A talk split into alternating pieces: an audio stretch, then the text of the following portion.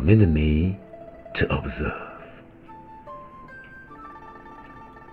The late emperor was taken from us before he could finish his life's work. The restoration of the Han. Today, the empire is still divided in three, and our very survival is threatened. Yet still, the officials at the court and the soldiers throughout the realm remain loyal to you, your majesty, because they remember the late emperor, all of them, and they wish to repay his kindness in service to you.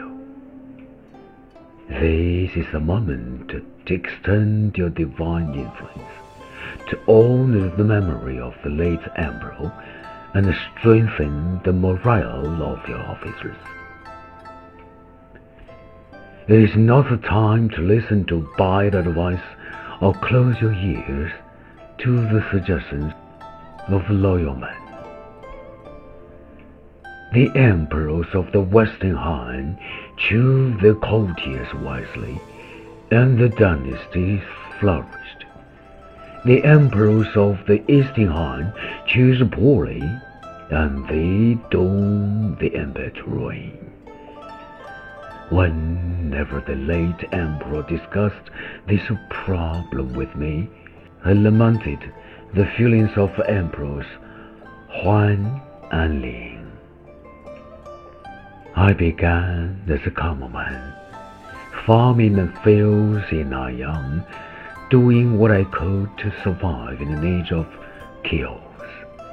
I never had any interest in making a name for myself as a noble.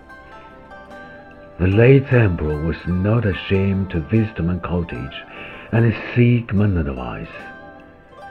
Grateful for his regard, I responded to his appeal and threw myself into his service. Now, 21 years have passed. The late emperor always appreciated my caution, and in his final days, entrusted me with his cause.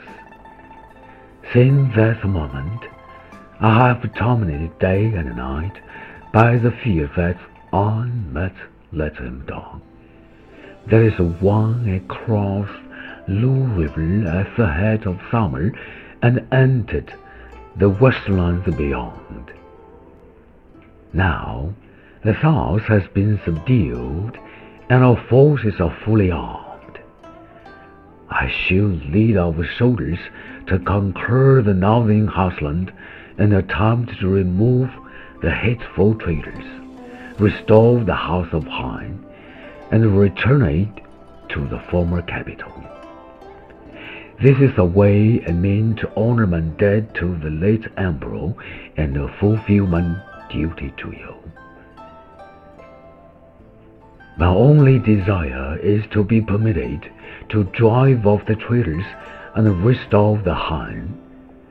If I let you down, punish my offense, and report it to the spirit of the late emperor, your majesty, consider your course of action carefully, seeking all the good advice, and never forget the last words of the last emperor. I depart now on a long expedition, and I will be forever grateful if you heed my advice. Blinded by my own tears, I know not that I rise.